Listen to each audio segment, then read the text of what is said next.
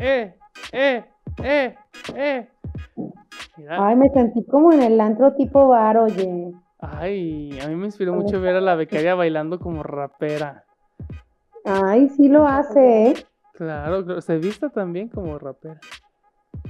Mm. Bueno, pues, o sea, nomás porque no se ha muerto Missy Elliott, pero juraría que es la reencarnación, la becaria. Pero lamentablemente sigue con vida. Amiga, ¿cómo está? ¿Cómo estás, becaria? Cuéntenme desde el otro muy ladito. bien. ¿Tu becaria? Yo también muy bien, muchas gracias. Ay, qué, Buenas qué- noches, antes de todo. qué voces tan sensuales. Qué ganas de ser heterosexual para estar así como que ah, pensando en cosas de cómo mostrarles respeto para ganarme su confianza. ¿Sabes? Cosa de hombre. Cosa de hombre. Pues yo estoy bien también, ¿eh? Gracias por preguntar de vuelta. Cuánta educación. ¿En qué han estado pensando esta cuarentena? En que no hay chela. Ya hay chela, ¿no? Se supone que ya llegó. ¿Fuiste- Cuando fuiste al Oxxo, ¿había chela? Pero ya van varios camioncitos que vemos. Pues acá sigue siendo ilegal la compra y venta de alcohol. Y distribución. Ni modo, ya me jodí. Yo creo que voy a tener que romper la cuarentena solo para ir hasta Guadalajara y comprar unas cervecitas. Pero vemos. Pero gracias por preguntar de regreso qué he estado pensando yo esta cuarentena. No nos da chance. Ya O sea, sé. de hablar cuando ya estás hablando tú. Fíjate que les voy, a, les voy a decir un secreto mío de cuarentena. ¿Están listas? Agarren, Ay, siéntense por favor porque se pueden caer. A ver. Contraté a alguien que me está asesorando y haciendo como una especie de coaching, así que me está enseñando a generar 4, pero para enseñarme modales en esto de ser influencer en redes sociales y cómo hablar a la gente. Lo cual voy ¿Es en muy mal. O sea, ¿contrataste a alguien para que te ayude a ser influencer? Sí, o sea, de que está escuchando todos los capítulos de La Reverbera, otras cosas que estoy haciendo ahí de las tiradas con Italevi y pues se supone que me está observando todo el tiempo y después me hace así como análisis y observación y me mete unos cagadones así de que no está bien que digas eso, o ese tema no está bien, o cómo te Amigo, ¿quién contrata a alguien para ser influencer? Yo. Tanto sí de que ya hasta bajé de peso, porque también me lleva así que mi, mis calorías, y que porque me dice que si me voy a mostrar a las cámaras, pues no puedo estar so- con sobrepeso. Este, me- la primera instrucción que me dio es que ya no puedo, y yo sé que le va a pasar mucho a la gente que ya me sigue de tiempo, ya no voy a poder orinar en, en vivo. Ya, me dijo que eso está súper prohibido. Entonces, pues ni modo, tendré que aprender a moderarme. Pero luego les paso el contacto. Seguramente habrá algo que les pueda enseñar. No, muchas gracias. Está Este, este es barato. nuestro último episodio de La Reverbera. Nos morimos para siempre. Josué tiene casi 30 años, bueno, ya tiene 30 Ya. años y quiere ser influencer. Ay, pues está bien. O sea, Jordi Rosado, ¿qué edad tenía? ¿Qué edad tenía Jordi Rosado cuando sacó su primer libro? Ay, no sé. ¿Eres el nuevo. Jordi Rosado o qué? ¿O te No, estás no, comparando no, con Jordi Rosado? no. Fíjate que yo siempre he pensado que soy un estás poquito más. Consuelo Duval. Así, un poquito más, más intelectual. Este. Oigan, ¿y cómo, cómo han visto las noticias últimamente? ¿Las han estado checando, además de darle solo seguimiento a las de Chela? Pues sí, medianamente, pues las que salen en Facebook, en Twitter, a veces yo veo Twitter, pero como soy una tía, pues no les sé mover. Este, las noticias, cuando voy a casa de mis papás todo el tiempo veo noticias. Algunas sí le han dado seguimiento de, de noticias que ya platicamos en la Reverbera que tienen como un final, no a veces tan feliz, pero hay un final. Y está suavena, está suavena. Digo, mm, la verdad es que antes la gente iba al kiosco y compraba su, su periódico, ¿no? Todos los días era un ritual o tenía su suscripción. Con mi papá pues sigue teniendo la suscripción del, del periódico.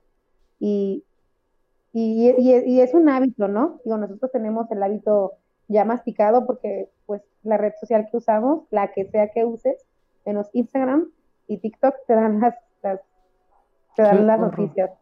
Sí, fíjate que está muy, muy fuerte.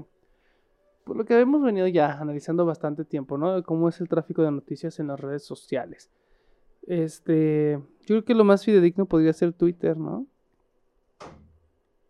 O sea, Sí. no es que lo sea, pero si lo escalonamos. No, al parecer sí, Twitter sí es más, eh, pues no hay tanta noticia falsa como Facebook, ¿no? Porque en Facebook salen así como páginas Claro. medias basura y además la gente que sigues en Twitter, pues sí es gente como más que eliges, ¿no? O sea, en Facebook tienes a tu familia, a tu tía, Pero fíjate que, tía también un fenómeno que continúa mucho en, en Facebook es como el reciclaje de notas. ¿Sabes? Como que las muestran y es una noticia de hace 5 o 10 años y la gente la comparte como que todavía, ¿no? Así como, el ébola llega a México. Y la gente ya nos cargó la chingada, ya estamos con el ébola. Es como, señora, ya el ébola ya pasó. Eso ya no existe. Yo, yo soy testigo de algo cercano, ¿eh? De una señora que, amiga de mi mamá, se empezó a preocupar mucho por el ébola y ella andaba mandando sus cadenas. Entonces tuvimos que ponerle un hasta aquí. ¿Qué están haciendo? pues sí, Mira, se están secreteando. Pónganme atención. estamos poniendo atención, hombre, Marta. Mi coach ahorita estaría muy molesta con ustedes. Ay, qué bueno, qué gusto. Eso eso me dice que estoy haciendo las cosas bien, que tengo que hacer a mis 30. Ah, sí. estoy de acuerdo a mi edad. Me lo dice una mujer con una playera de Otto de los Simpsons. Mira, mi forma de vestir, ni cómo vestía, ni cómo andaba. Bueno, vamos a empezar con las efemérides, ¿ok? Ay, es- tenemos que hacer un spoiler alert. Las efemérides y las noticias de esta semana están bien basura. Sí. Es como casi todo lo que sucede en mayo. Ah, no es cierto. Amiga, feliz cumpleaños retrasado. ¿Cómo te la Ya la vida pasaste? diferente a los 30. Sí, sí, ya, ya. Ahora sí que el- a ti el croc ya no te aprieta. Los, No, ya no, hombre. los 30 Fíjate es que- cuando ya le pierdes miedo a, a los crocs. Fíjate que sí tenía mucha ilusión de cumplir 30 hace unos tres meses porque dije, mi cumpleaños número 30 va a caer en sábado y, y pues es el número 30, ¿no? Y voy a hacer un fiesta, ¿no? No voy a hacer algo así padrísimo. Mira, cayó en pleno aislamiento, en quizás la semana con más contagios porque es do- cuando, cuando sea que escuches Sí. esto es la semana con más contagios y encima de todo no había cerveza. No había ni una perra cerveza. Pero recuerdas que, que tus cumpleaños siempre son sinónimos de accidentes. Yo creo que este fue el accidente, eh, la cereza del pastel de los historiales, ¿no? Pues no hay cerveza, nadie sale. Y al día siguiente, bueno, el día de mi cumpleaños, pues me hice mi fiesta para seis, ¿no? Con mis, cru- con mis roomies y, y, bueno, el novio de mi roomie y así, y una de mis ex roomies. Y, y entonces se me ocurrió la grandiosa idea de poner lucecitas de colores porque yo quería mi fiesta temática de seis de, de Génesis, ¿no? Navideña. Entonces me estiré para ponerlas y todo, todo bien, normal. Hice el baile de triunfo un par de veces, nos pusimos, yo tenía muchísimo que no me despertaba al día siguiente a vomitar bilis, porque ya pues, las borracheras en casa, este, o sea, sí y todo, pero, ¿mande? ¿Adulteraste tu cerveza? No, fíjate, eso sí que no no lo fue, hice. no fue Eso me faltó para temática. sentir genes. Pero, pues, las borracheras en casa, pues te da sueño y te duermes, ¿no? O sea, no, no, no hay razón para, para continuar. Pero si estás en un tugurio, te da sueño y pues tomas más para que se te quite. Entonces, haces mucha fuerza con tu hígado para, para seguir, ¿no? Bueno, es lo que yo hago. Supongo que todos lo hacen. El siguiente me vomité a mi ritual de, de sacar la bili, ¿no? Como los viejos tiempos. Y bien suave, me, me sentí como un aire en el pecho y dije, ay, sabe que traigo un pedo atorado, no sé. Soy yo, ¿no? Y la, la siguiente vez que me volví a despertar, porque volví a tomar un un un- una siesta, me desperté contracturada, no me podía mover. Todo el domingo me la pasé acostada sin poderme mover, no podía respirar. Cuando respiraba me dolía horrible. Y dije, no, pues ya me dio COVID. O sea, sí es como si hubiera salido a Génesis, lo mismo. Ay, pero el COVID no es tan rápido, o sea. Ay, o sea, claro que no, pues, pero me sentía fatal. Sí, O dije, sea, no, ya, Tu, ya me morí. tu resumen tal cual es que si te veía Bárbara de Regil, lloraba del Sí, coraje. exactamente. Llegando a los 30 contracturada, con Mm, una cruda bárbara. Sí pasa, ¿eh? Sí, yo también lo, lo, lo viví, no lo viví, lo sentí. Sí, fue como de 30 ya fue de, ay, ahora ya tengo una justificación más para que me duela la rodilla. Ni Sí, modo. está. Pero bueno, amiga, pues feliz cumpleaños. Nos da mucho gusto que pues nos sigas llenando de alegría con esa personalidad que te, pues te describe también, ¿no? Vivarachera, jovial, este, Judía. este, ¿cómo se dice? La erudita, este, tan sencilla. Qué bueno, qué bueno. La verdad es que este mundo gira por ti. Gracias, yo lo sabía. Necesitaba que alguien me lo dijera, pero muchas gracias. O sea, pero ya yéndonos a lo culero, es que sí, 28 de mayo, que es el día de hoy, vamos a hablar de las efemérides que se, pues caen en esta fecha, ¿no? Que van a ser representadas por nuestra linda Bosch. Ahí va la primera. Ay, es que la becaria me las acomodé de una distancia, bueno, no es su culpa. Es como suceden las cosas. 585 a.C. Se produce un eclipse solar en la imagen previsto por Tales de Mileto. Nomás me la copió y le pegó. ¿Cuál imagen? A ver, un eclipse solar previsto por Tales de Mileto. O sea, Tales de Mileto dijo, viene un eclipse, ¡pum! Llega el eclipse. Así entiendo la Guau. efeméride. Fue como el primer eclipse registrado, o más bien como, como que tuvo la premonición él y pasó, ¿o ¿cómo? Pues es que, amigo, no, no hay premoniciones en los eh, fenómenos astronómicos, ¿eh? Dice antes de Cristo, y perdón, hubo gente que tuvo sus premoniciones de que el, el Salvador ya venía en camino. Pero Yo es no sé, diferente yo que no sé. eh, predecir que viene un Salvador a que el ciclo solar, ¿no? Ah, sí, claro, un eclipse mata, el Salvador salva. Lo entiendo perfectamente. Ay, Ay, Vamos al siguiente, porque de ciencia no vamos a discutir. no, pues no. Mil- No, la verdad no. 1787, fallece Leopold Mozart, compositor y violinista, padre de Wolfgang Amadeus. Me mama Mozart, me encanta, me encanta, me encanta, porque es el que hace la de la película de Requiem por un sueño. De tiri, tiririri, tiririri, tiririri. Me encanta, me encanta esa canción. ¿La has escuchado? Y esa película es muy buena. Sí, sí la he escuchado, sí he visto la película, pero es un arreglo. Ay, pues sí, obviamente, o sea, nosotros somos la generación donde toda esa música se conoció porque le hacían arreglos. Era como el Bump It Up, ¿cómo se llamaba esta donde ibas a las Galex o al cine? Y tenías que pisar con tus piecitos el juego. Y, así brincaban bien suave los chavos. Pero ese era Beethoven, porque salían las imágenes Beethoven y los perritos eh, de estos San Bernardos. Entonces ya identificabas que era Beethoven. Que era Beethoven. Y Mozart. Hecho esa. Y Mozart, sé que Beethoven era el sordo. Mozart fue el que primero malbarataron todo su trabajo y lo dejaron morir en la calle, ¿no? Porque Espera, como- espera, te estás trabando. A ver, ¿el qué, qué? Me estoy trabando. es la sobredosis de Mozart, Mozart Mozart fue el que malbarataron todo su trabajo y terminó casi muriéndose en la calle.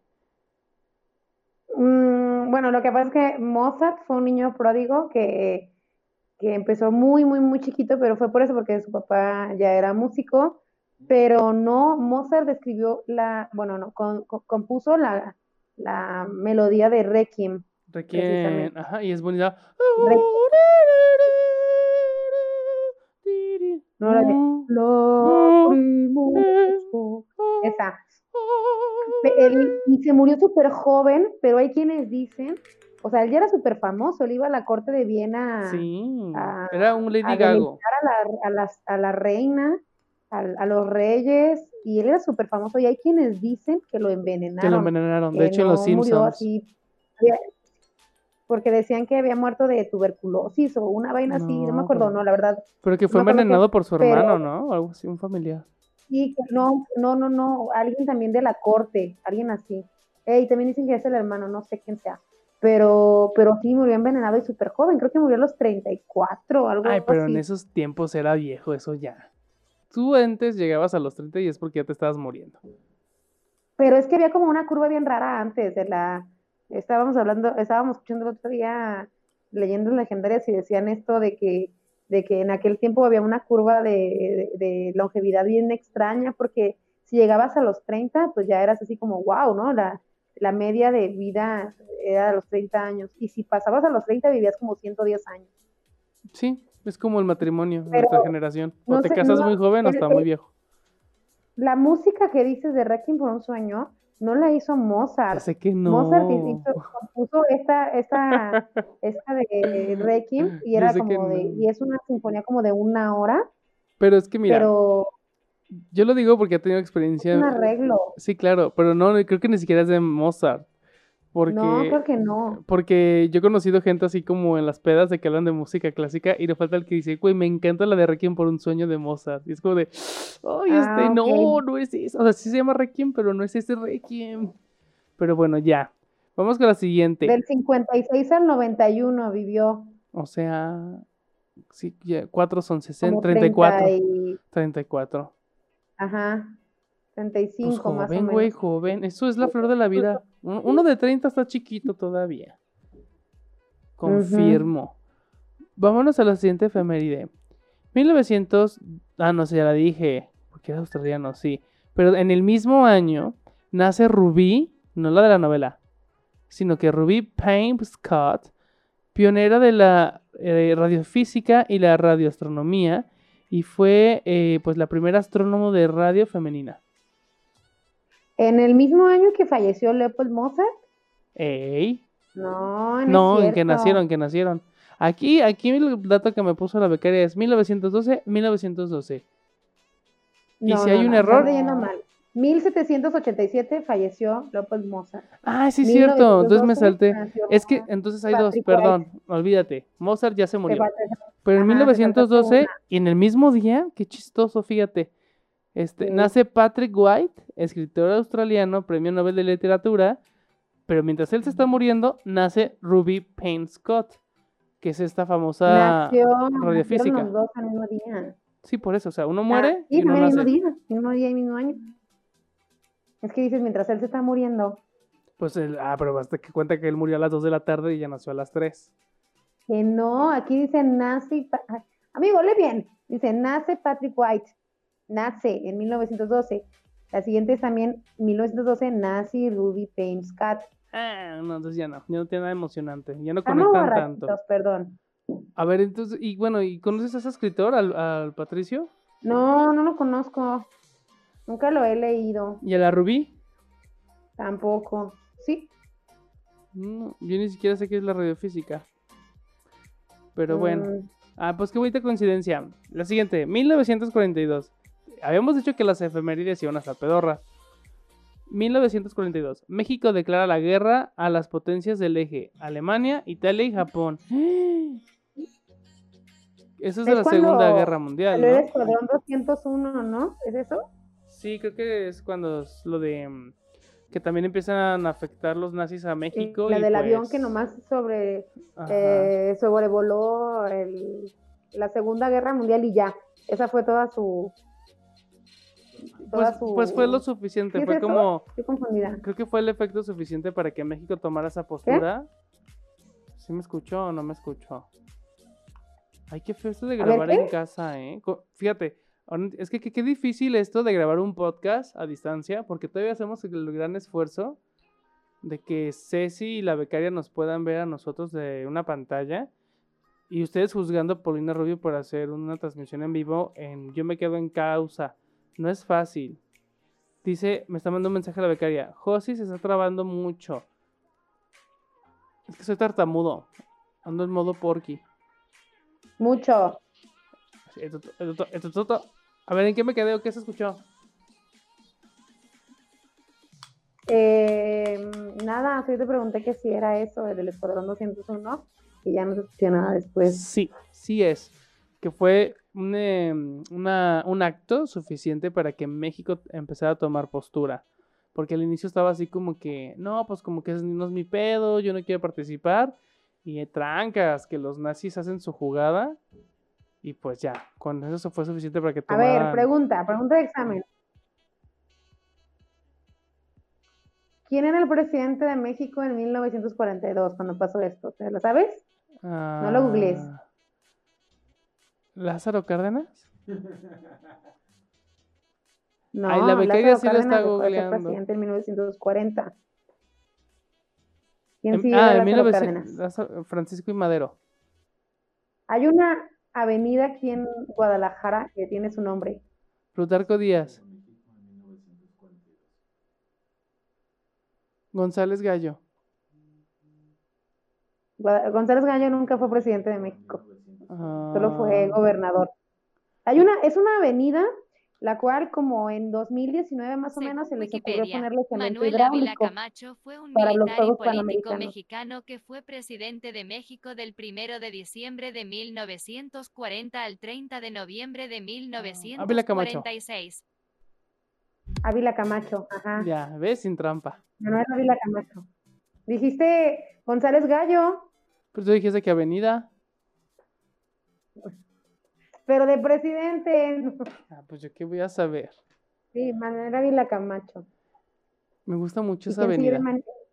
¿Quién siguió de Ávila Camacho? Eh, a ver qué otra avenida hay. Está Independencia. No, no hay, no hay avenida, hay, no hay avenida de él. Este. Francisco y Madero no fue porque ya se vestían diferente. Este. ¿Quién fue? Miguel ¿quién- Alemán. Ay, pero fue el que duró un día, ¿no? Mm, mm. A No, partir de Lázaro. Cárdenas todos duraron, todos duraron seis años. Es que sé que hay un presidente que, que duró como días porque lo mataron. Colosio. Colosio nunca fue presidente. Porque lo Lo mataron. mataron, pero lo mataron en su gira, pero nunca fue presidente. Ah, ya, ya, ya. Ah, pues Miguel qué Alemán, y interesante. luego Ruiz Cortines. Pero eso que tiene que ver con luego los nazis. Le quitas todo lo divertido. Eres como. No, estoy dando el dato cultural. Pero aquí no es Canal 7. Bueno, a ver, ¿qué más? ¿Qué más? Pues, a ver, Pues ¿qué- ya fueron todas. Ya Ah, fueron todas ¿verdad? las efemérides. Ni modo. Ay, pero están bien chafas. O sea, no ubicamos ni a nadie. Por eso estaba dando mi dato cultural de clase de historia de México para Ah. A ver, yo te pregunto, ¿qué novela se estrenó en horario estelar en el 2010? ¿En el 2010? Ajá, Ay, no sé, ¿Teresa? ya ves. No, pues no sé, me inventé. Amor en custodia.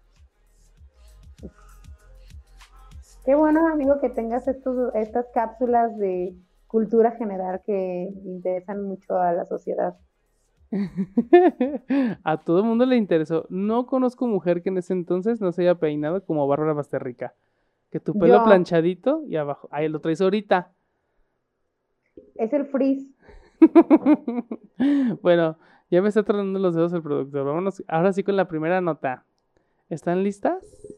Sí. A ver, em, ¿de qué noticias vamos a hablar? ¿En qué cronología estamos ahorita ya? ¿Sabes? Pues, como desde el 16 de marzo estamos hablando de puro COVID, porque es todo lo que sale en las noticias. O sea, la becaria está harta de buscar noticias porque dice que solo COVID, puro COVID, perro COVID, COVID. COVID. Ya sé, pues hoy vamos a hablar de la segunda semana de abril en las notas. Sí, es correcto. Bueno, sí, sí, sí, pues lo estoy leyendo aquí, ¿cómo voy a equivocar? Dice, ahí va la primera nota. En plena contingencia, se han perdido más de 346 mil empleos en México. Oye, eso está muy fuerte, ¿eh? Yo tengo que hacer aquí un paréntesis, como los que le gustan al, al productor. Uy, hasta que se vuelve loco. Nosotros comenzamos, ay, el camote. Me encanta, tengo comenzamos- ganas de un plátano lechoso. Yo calientito. nunca he probado eso. Es que Nada, también vende plátanos. Nosotros comenza- comenzamos la cuarentena aproximadamente el 16 de marzo, ¿no? En Jalisco nos adelantamos a los hechos para evitar un brote y en un inicio, quizás en la segunda semana de abril, pues sí nos, nos aplaudían, ¿no? Nos, nos vitoreaban en todos lados que, que Jalisco se mantenía siendo de los estados con menos contagios de todo el país, which is okay, pero, pero incluso Alfaro ya para este entonces ya había implementado medidas eh, pues muy drásticas, ¿no? Que, ya decía que iban a multar a los que veían en la calle sin cubrebocas, a las empresas que te hicieran trabajar, pero lamentablemente pues estamos en la generación de los emprendedores, ¿no? Que, ¿por, por qué somos la generación de los emprendedores? Por la reforma laboral, porque en cualquier empresa te hacen contratos, bueno, en la mayoría de las empresas te hacen contratos por tres meses, no generas antigüedad, y si tienes familia que mantener y si te quieres este, retirar no a los 110 años, si quieres vivir de una pensión más o menos amigable, pues tienes que emprender. Pero ¿qué pasa con los emprendedores en la cuarentena? Pues que les obligan de una u otra forma a pagarle a los empleados la, la estadía en casa, ¿no? Hay muchos empleos que sí se pueden hacer desde casa, pero hay otros que no, como el comercio. Y los comerciantes tuvieron que cesar todas sus ventas, todas las entradas, salidas, incluso fábricas dejaron de producir porque ya la materia prima no se estaba produciendo, o sea, desde arriba afectó este problema. Y claro que se dejaron los, los empleos eh, de lado porque las empresas tronaron, ¿no? Así, y estamos hablando de la segunda, estamos hablando de hace un mes precisamente, justamente. Los, eh, las, em, se perdieron, ¿cuántos dijiste? ¿300 qué? 46 mil. Ajá, 346 mil empleos por las empresas que tronaron, que ya no pudieron pagar un mes de empleos sin tener un, una rentabilidad en ese momento. Ahora imagínate, ahorita, a 28 de mayo, más dos meses, una semana, que estamos en encierro, que muchas empresas, pues ya, I'm sorry for everybody, pero es la realidad, pues claro que hay una, una pérdida impresionante de empleos, ¿no? Está muy Mm, cabrón. pues muchas, muchas empresas tronaron, Están eh, tronando todavía. están, siguen tronando, las que, las que pudieron subsistir, las que pudieron Están pedir un préstamo, último. pensando que el 30, el, el primero de mayo se iba a volver a la normalidad, pero no volvió. ¿Por qué? Porque es una curva, ¿no? Y si tú aplanas la curva, la curva de todas formas se levanta, pero al Sí, final. Y va a seguir, va a seguir estas implementaciones. ¿Sabes qué es lo que a mí me pesa mucho de que, sobre todo con los vendedores del mercado de abastos, que luego, luego, pues se pusieron las pilas, ¿no? Porque si alguien sabe de comercio y emprendimiento, muchos son de los que trabajan en el abastos. Y entonces empezaron a hacer como sus paquetes de frutas, verduras, insumos y a venderlos como un paquete, ¿sabes? Como, a ver, te incluye un kilo de papa, un kilo de lote, un kilo Sí, de los tal. llevaban a, a Ajá, y domicilio. los, plastific- los lavaban, los desinfectaban y los empaquetaban y los llevaban. Entonces, al inicio fue como muy bueno y muy bien recibido, pero el hecho de hacer todo este cambio para ellos era más costoso. Llegó un punto de Claro. que el costo ya no les dio la oportunidad de continuarlo y hasta la fecha ya deja, ya no, ya no venden ahorita así porque pues ya no, ya ni tienen ni para comprar las bolsitas con las que empacaban las cosas. La gasolina, ¿no? Que sí la bajó mucho de gasolina, la logística. pero era un gasto extra. Eh, Claro, todo cuenta. No, y, y, y, sabes, o sea, la gente está harta. O sea, y la gente lleva dos meses sin trabajar, sin, digo, hay muchos empleos, muchos, muchos empleos que sí se pueden hacer desde casa. Y es lo que el otro día estaba platicando con la becaria y con mis roomies, que, que quizás se debió aplanar la, la, la, la curva con todos los chiquetes que no fueron a la escuela, ¿no? O las empresas que sí te dejan hacer home office, que hicieran home, home office, eso, eso estaba Sí. bien, ¿no? O sea, no, no los comercios. En Tonalá me estaba diciendo la becaria que el otro día, ¿cuándo? Hoy había una manifestación de los de, de, de los de Tonalá. O sea, porque, porque ya no puedes pagar la renta. Incluso vi algunos comentarios que decían, eh, bueno, vi un comentario en particular que les parecía injusto que la terapia, la psicoterapia en línea costara lo mismo que presencial, ¿no? Se les parecía muy injusto. Y yo les comenté así de que, oye, pero es que ese, ese terapeuta sigue pagando la renta de su lugar. Claro. Y no se está O sea, quitando ningún tipo de conocimiento, ni de, ni habilidad de lenguaje, ni de análisis, ni de comprensión, ni de retroalimentación. O sea, el acto clínico o analítico sigue funcionando. Claro. Yo entiendo que puede haber algunos obstáculos, ¿no? Como el análisis del lenguaje no verbal, eh, puede afectar un poquito más como la comunicación, pero si al menos esta paciente ya tenía, eh, bueno, no el paciente, el terapeuta ya tenía su, su rapport establecido, ya tenía la historia del clínico de este paciente y lo migra eh, en línea, pues está muy bien y se puede capturar, creo que se puede.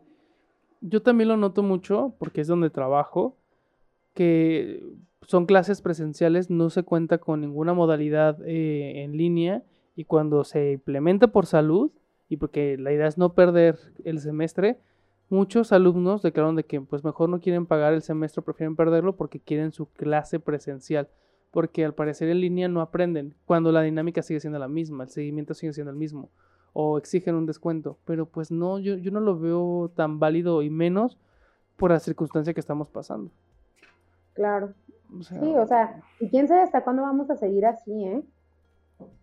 Dicen que hasta octubre, muy probablemente. Oh, bueno, pues a ver, Que yo ya A me estoy tal. acostumbrando, ¿eh? Ya, ya estoy aprendiendo a no extrañar gente. pues tú lo estás, tú, o sea, tú estás bien porque vives en un privilegio, Sí, porque estás en totalmente. una propia, porque Ya el hecho de pues, que tenga pasto y un árbol. Así. Tienen entradas, ¿no? Pero por ejemplo, yo que vivo con roomies, que una de mis roomies le rebajaron a la mitad su sueldo, otro de mis roomies que se quedó sin, o sea, que es esta, es de esta estadística que se quedó sin trabajo y que encima tenemos que pagar una, una renta no muy barata, entonces sí, o sea, yo me perdí dos tercios de mis entradas porque pues perdí mis clases particulares, o sea, sí, o los torneos, ¿no? Digo, ¿para qué quiero un árbitro, un, un título de árbitro oficial si no lo puedo ejercer, verdad? Chica con suerte, por fin tiene un título y mira, no le sirve de nada. Bueno, eh, a fin de cuentas esto es como algo inesperado, ¿no? Se entiende. Y eso no te quita un gran mérito que lo hiciste muy bien, invertiste, te costó, te quemaste más que el cerebro, porque sudaste como chicharrón frito allá en Tlaxcala. Entonces lo tienes muy que bien merecido, chica. De hecho, yo creo que mucho de esto, de lo que pasó de la pandemia, nos quitó otra vez el, el gusto de hacerte como una fiesta de celebración de lo de tu título. Lo veo yo así, pero no es que no te lo merezcas. Oye, te voy a preguntar esto. Eh, A ver. tú donde estás compartiendo con roomies y obviamente que rentas, ¿te condonaron algo? Nada. No Y de hecho justo hablé con mi, con, con la administradora de, de mi casero, así, o sea, le escribí una carta, ¿no? Le dije, ay, bueno, le expliqué así todo, ¿no? Y me dijo, no, pues le acabo de pedir justo un descuento para otro departamento y pues no me autorizó nada, o sea, nada, ni un peso. No mames. Yo decía, pues con, con unos dos mil que nos perdone, con eso ya la armamos, Sí, ¿no? claro. De hecho, bueno, O sea- acá, acá mi mamá renta un departamento, no un depa, una casa, y desde que inició la cuarentena, que llevan para tres meses, no le ha cobrado nada a la, a la chava. Pero por lo mismo del privilegio, ¿sabes? Es como que, pues mi mamá dice, yo no necesito, entonces, eh, no me pagues nada hasta que, hasta que levanten ya bien la, la fecha. Y lo que ha hecho la chava incluso es de que si consigue una cantidad, la transfiere. Pero mi mamá se lo va a transferir, ¿no? Y están jugando ahí al ping-pong bancario. Dice, ay, ojalá que no lo Que vea me el lo SAT. transfiera a mí, oye. No, de hecho, pues mi mamá lo que hizo, ok, si tú me das ese dinero, se lo vamos a dar a alguien más. Y hemos estado ayudando así como personas que nos enteramos que se han quedado sin ingresos. Eso es mi mamá. ¿no? Porque es como la, la- la opción que podemos ayudar. Pero, tú como, como psicóloga que tiene también un poquito más em, conciencia de lo social, ¿qué crees que es lo que necesitamos ahorita para, pues, no sé, implementar una solución, aunque sea mínima? Amigo, Me congelé, ¿verdad? te trabaste. Es que se metió Robotania. Este, es que se mete Robotania y se congela todo. Em, ¿Ya me oyes? Ok. Ok, amigo, ya. ¿qué dijiste? Después de esta bonita falla técnica, porque lo prometimos. Aquí prometimos que íbamos a tener fallas técnicas y cumplimos. Oye, te iba a preguntar que tú como, como psicóloga formada, un un poquito más en el aspecto de la psicología social, ¿qué tip o estrategia nos puedes así como que recomendar, que se te ocurra, pues para apoyar un poquito más toda esta circunstancia que estamos pasando por la, la, mm, ¿cómo se dice?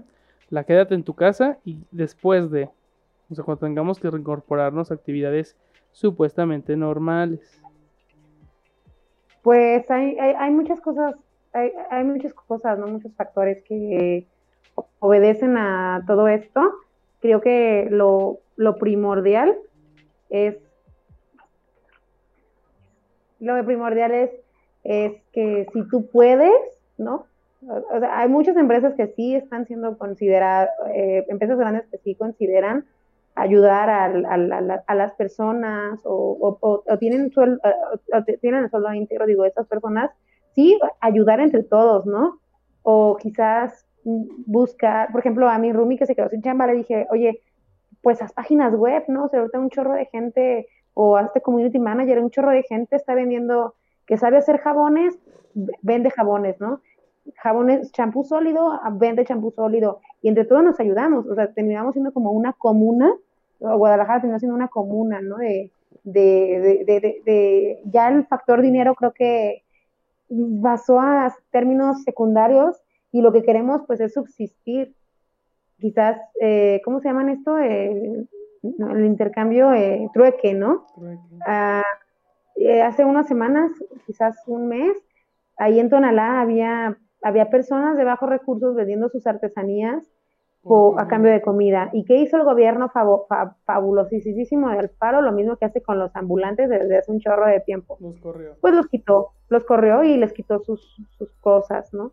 Digo, creo que ahorita lo estamos lo mismo que la reverbera, somos la, la, la generación con el mejor y mayor acceso a la información y eso quiere decir que hace 30 años, quizás si queríamos vender algún servicio o algún producto, teníamos que, venderlo en la sección amarilla, ¿no? Que te acuerdas, la sección amarilla hace años eran dos tomos y gigantescos. Ahorita la sección amarilla es mínima porque todo se hace por la red social. O sea, buscar estrategias que nos ayuden, al menos nosotros que vivimos en esta burbuja de privilegio, a solventar los gastos que, que, que tenemos y si no vives en este privilegio, pues acercarte a... A pedir apoyo, pero con los propios. Hay apoyos, hay apoyos, pero lamentablemente para, para, para pedir un apoyo de este tipo necesitas meterte a una ah, página y hacer un registro. Es que yo no, yo no hablo de eso. de madre. Yo no hablo de... de madre. Sí, está, es, vas a hacer más coraje que recibir apoyo.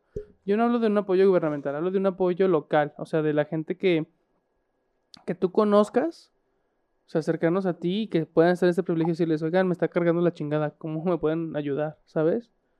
Es como, claro, claro. yo no vengo, así como que te subes al camión y les dices, oigan, una disculpa, yo no vengo aquí a robarles, pero pues ando aquí vendiendo unos tinarín a 3 por 10 mire, yo ahorita podría estar robando, pero soy más honrado. No sé, cosas así de que quemarnos el coco y, tal cual. Yo, yo creo que es un ejercicio importante de que si la estás pasando mal ahorita económicamente, pues decláralo, o sea, dilo, así como que, ¿saben qué, amigos? La estoy eh, llevando muy mal, me está llevando la chingada y no, no faltará quien pueda ayudar en lo local, o sea, me refiero a, tus personas cercanas, no algo del gobierno. Claro. Este, por una red de apoyo. Una red de apoyo. Tengo, tengo un amigo que se dedica como a las artes plásticas, más que al diseño, o sea, más a las artes, y por ejemplo, él ahorita está rifando en 300 pesitos, así muy modesto él, según, pero mm. se me hace padre la idea de que son tantos boletos, cuesta 300 cada uno, y al que gane va a ir a tu casa a pintarte un mural, ya sea tu fachada, una puerta a tu oficina, o lo que tú quieras. Y la verdad es que es muy bueno, es así como hace murales muy fregones.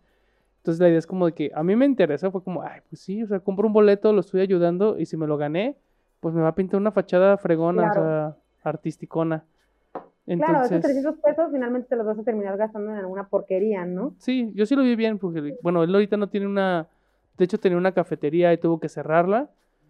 Este, y sé que es muy difícil porque también cerrar un negocio es, pues sigues pagando las deudas. Y se le ocurrió esta idea y se me hizo bien, es como que, ok, está vendiendo su arte y lo está rifando y, y eh, yo sí quiero, a mí me gustaría mucho. Pero... Yo creo que eso, eso sería chido, ¿no? En la reverbera, por ejemplo, en nuestra página podríamos o sea, que la gente que, que esté haciendo un servicio o algo que se acerque a nosotras, o a nosotros, pues, y... Y están pidiendo que compartan eso. Sí, podemos hacer una red de difusión. Sí, sí, hay que hacerlo. Hay que buscar así como, bueno, buscamos quiénes tienen esta necesidad o los apoyos que se pueden dar y hacemos con, con hacer la difusión y el conecte. Sobre todo creo que lo más importante de la difusión es conectarlo y, y supervisar que sí se realice. Sí, pues es que es una red de apoyo finalmente, ¿no? A lo mejor tú dices, por ejemplo, yo que te güey, o sea, 1300 pesos y pues me, me, me compro un chorro de verduras, ¿no? Frutas, y me conviene, ¿no? Ah, pero qué tal que también yo me quiera, este, o sea, que yo quiera así como, como, como, como dar a conocer un servicio, entonces esos 300 pesos se me van a, a o sea, va a ser redituable, ¿no? De una forma u otra. Eso sí. Creo que es, es una, un trueque del nuevo milenio. Ay, qué maravilla. Vámonos con la siguiente nota. Ana Paola, de 13 años, fue asesinada en Sonora. Dan 70 años de prisión a feminicida.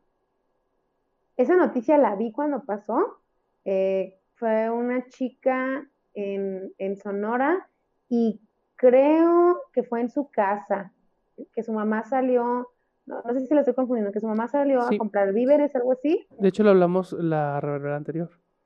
Ah, ok. Sí, creo que sí. Pero aquí la Pero nota lo es de que que yo no ya. sabía es que ya tenían al feminicida. Eso Sí, no, y le no dieron sabía. 70 años. Mm, Pues está. O sea, no está bien porque nunca debió haber pasado. Pero Habla- hablas más bien de, de la condena, no del hecho. quiere decir, no habría condena si no, si no hubiera delito. Sí, pero. Digo que no, le- o sea, no podemos regocijarnos de un castigo porque el castigo, nun- o sea, el castigo no iba a ser aplicado. No, Y no también es lamentable, un- también es lamentable tanto el acto, el hecho, la consecuencia y el castigo. Bueno, A mí también me parece lamentable. Eh, yo sé que Ay, es pero en. México va a salir en cinco años el hombre. es O van a encontrar algún fallo, así de que ay, lo agarraron en forma ilegal, ¿no? Claro, un saludo desde aquí a la luz del mundo. Besotes Ajá, hasta allá. Exacto. Ay, cómo me emperró eso, ¿eh? También, o sea, no, no, no quitándole foco a la nota, pero después de todo lo que pasó con el líder de la luz del mundo y que por más pruebas que se entregaron donde él, él está participando en los videos, ¿eh? Se desestima me- por, por fallos en, en, en el procedimiento, ¿no? Ah, bueno.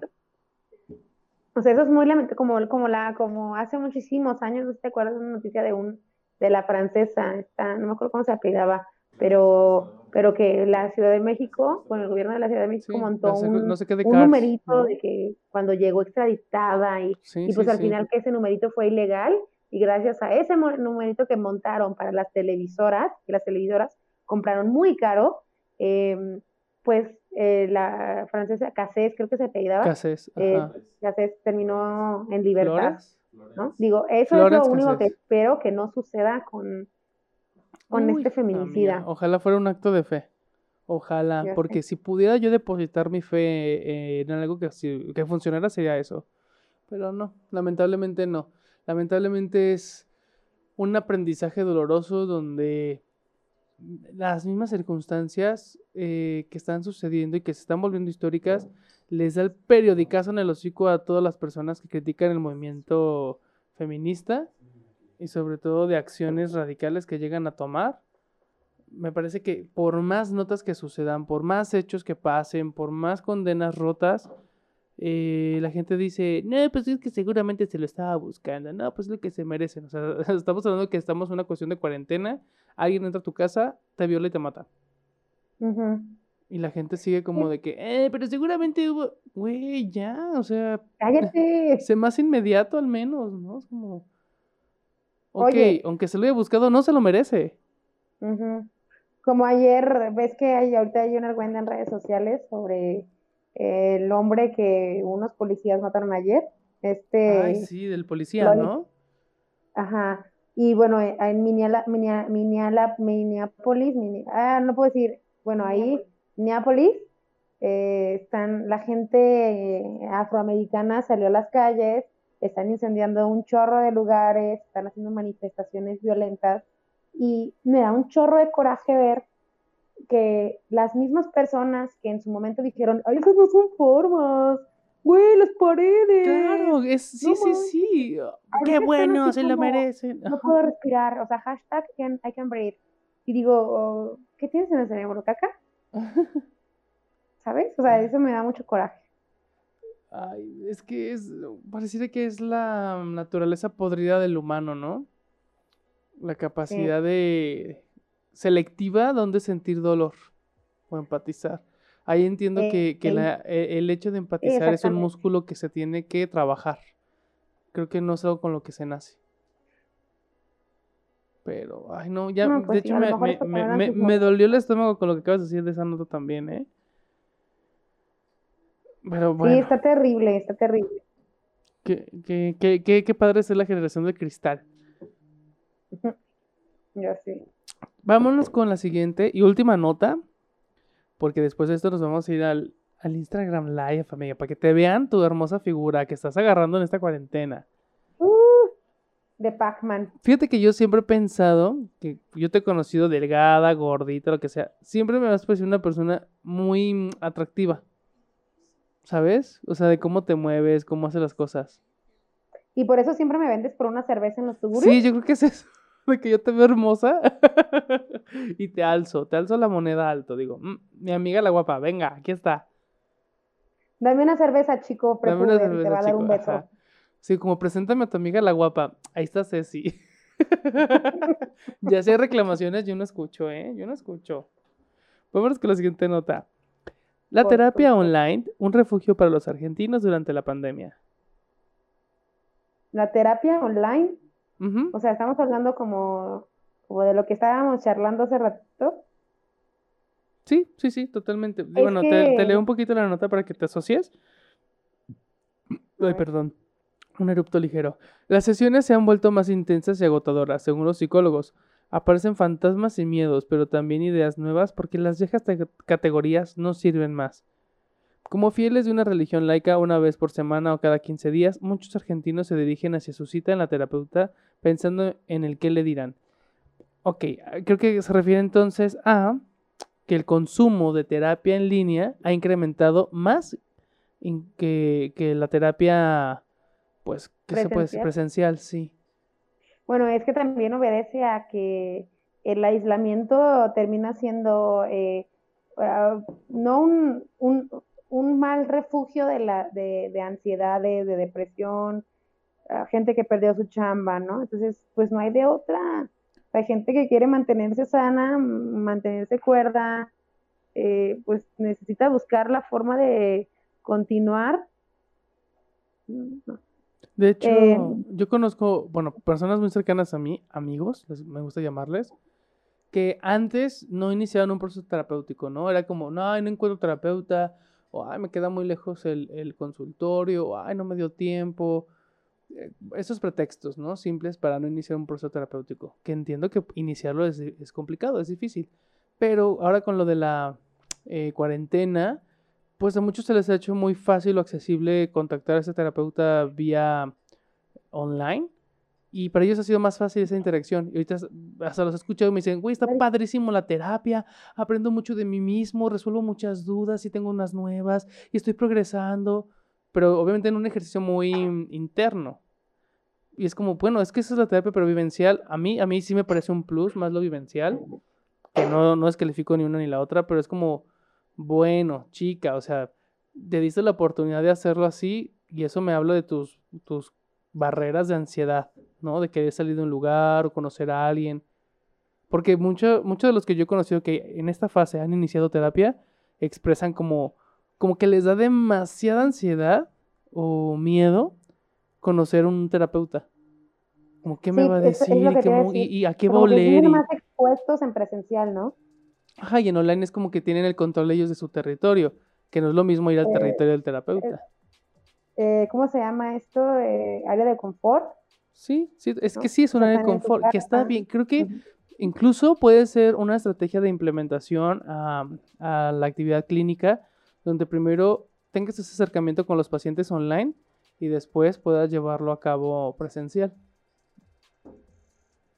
Puede ser que sí, puede ser que sí.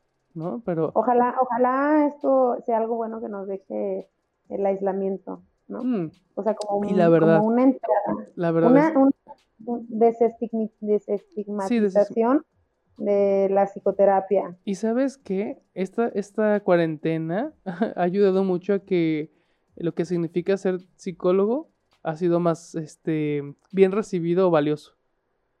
Yo lo estoy viendo así, Mm. como que muchos que me preguntan, se me dicen, oye, esto como psicólogo, esto, ah, sí, tal cosa, o lee tal libro, o mira, puedes hacer esto. Es como, güey, es que sí, está súper padrísimo, porque ahora entiendo lo, lo importante que es esto, ¿no? Porque eh, eh, veo personas que nunca habían padecido de ansiedad, nunca habían tenido un ataque de pánico, o el mismo hecho de pensar que pueden morir, así, ¿no? Que, que ven todas estas noticias, y, bueno, a lo mejor el siguiente mes estoy muerto, y pues quiero trabajar algo, ¿no? Quiero hacer algo y buscan y recurren a la actividad clínica.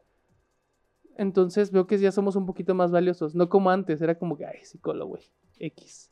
Y ahorita es como, güey, psicólogo, o sea, qué chido, están ayudando a la gente desde casita, es como, ok, O sea, no estoy haciendo nada de eso, pero sí, me quedo el crédito. ¿O tú cómo has visto que la población está tomando al, el perfil del psicólogo en esta pandemia? Está, está padre. Porque incluso se te acerca la familia. Me dice, oye, ¿tú que eres psicóloga? ¿Qué piensas de Sí. Sí, yo también siento como No que ya no están tomando más Ay, en no cuenta. sé, o sea, no debería ser algo que nos alegrara. Pero, Pero está pasando, amiga, ¿sabes? Es como, pero sí, o sea, sí es un momento de mucho estrés. ¿sabes? Es como, como la Navidad que tú siempre quisiste que te llevaran tu bici y nunca pasó, pero al menos ya te invitan a cenar a la mesa. Entonces, yo lo veo como, pues pasitos, pasitos. ¿No? Y no también, mandan a la cocina. también lo he visto Baby mucho steps. con, con compañeros que son nutriólogos y muchos se están acercando a los nutriólogos en línea. Porque como están subiendo todos de peso, entonces he visto que también han incrementado, ha incrementado la demanda de servicios de nutriólogos. Que no nos sería mal un nutriólogo en la reverbera. Me estoy trabando, Amigo, ¿verdad? Y es que ya vi tu cara, ya vi- cuando yo veo tu cara de preocupación, así con una cara como de que, como que, que se te está enfriando el lonche, se está trabando Pues es que te estás trabando bien mucho. Pues no soy yo, es el internet del Slim. Dile a tu mamá que deje de ver la 4K. Ay, es que mi mamá es muy ambiciosa, no puede, no puede dejar de ver Juego de Tronos si no es en 4K, porque dice que el dragón no le escupe fuego igual. Bueno, pues ya, eso, eso, esa fue la última noticia. No sé si quedó clara, se trabó. Mm, sí, ya es la última noticia, amigo, ¿verdad? Ya, ya la he, ya Oye, la oye, he. esta vez fue más corto, está bien. Pues es que el 28 de mayo, como dijimos, pues no hay mucho que hacer. Y las notas siguen siendo lo mismo, lo mismo. Desde abril, imagínense. Pero bueno, ya vamos saliendo, ¿eh? Si nos están escuchando, ya pueden salir de casa, hacer vida normal, ir a trabajar, hagan las compras como quieran hacerlas. Si esto lo están escuchando en el 2021. Mientras, no. Ya se me trabaron las muchachas. Es que fíjate, antes no se trababa porque no las veía en la pantalla. Y ahorita que ya las veo en pantalla se traba. Estábamos más a gusto cuando no nos veíamos. Fíjate. Ahora sí. Bueno. ¿Qué? Ah, dice el productor que pues que gracias. Ya nos vamos a despedir porque nos vamos a ir a Instagram Living donde no se traba nada. Ay, ¿O sí? llené de esmalte mi celular. Por andarme pintando las uñas aquí. Amiga, ¿cómo te podemos encontrar en todas tus qué bonitas redes sociales? TikTok, Instagram, Facebook. Pues no tengo esas, pero Adriana Cecilia Corona me pueden encontrar en Facebook o Frida Nipol en Instagram. Aprove- Digo, en, ¿cómo se llama la otra? Twitter. Twitter. Aprovechando que fue tu cumpleaños, yo te tengo una sorpresa. Te abrí tu Oh, cuenta de. TikTok. Ah, Y ¿En estoy, serio? su- estoy subiendo puros videos de que ya te había tomado antes. Como OC y así están en tu TikTok. Al rato te voy a pasar la Luego cuenta para que para ya la administres. Bueno, a mí me Luego voy a encuentro abrir la mía y le voy a poner oficial. oficial, verificada. ya sé. A mí me encuentran en todas las redes sociales como Josué Narciso. Y ay, les- ay, que les voy a invitar porque ya no he visto que participen. Los viernes en, en mi Instagram pueden ver las tiradas. Ando, ando haciendo un proyecto muy que científico de aventar cartas del tarot y hablar, hacer anécdotas chistosas con la gente. Entonces, espero que Ceci y Lari, la becaria, me manden su, su anécdota de la infancia para que participen. Yo tengo múltiples, oye. Mándamela, mándala y la leemos y, y te conectas para que veas el cotorreo que se arma. Se pone padrísimo. Hazte cuenta las lavanderas, pero sin que muera nadie. Ni se peleen ni nada. Aún, aún. Aún vemos, vemos. Bueno, bebés, esto fue una, dos, tres. La ¡A reverbera! Nos vemos la siguiente semana. Esperemos que con noticias pues más dinámicas. Ahí también está la becaria, la cuentan como Larisa Olea. Le encanta que le manden fotos de lo que ustedes quieran. De paisajes, de perritos, de gatitos. Mándenles muchos besitos a la, a la becaria. Y pues también encuentran al productor. Muchas gracias, señor productor, por habernos acompañado en todas estas fallas técnicas del día de hoy. Como Lex Rentería. Y tiene más personajes por ahí. Ahí búsquenlo y les va a aparecer. Porque él es muy, muy social en esas cosas de la red. Nosotros, la verdad es que Sí no. le sabe mover. Sí le sabe, sí le haya. Bueno, nos vemos a ratito en Instagram. Besitos, chao, chao. Bueno, chao.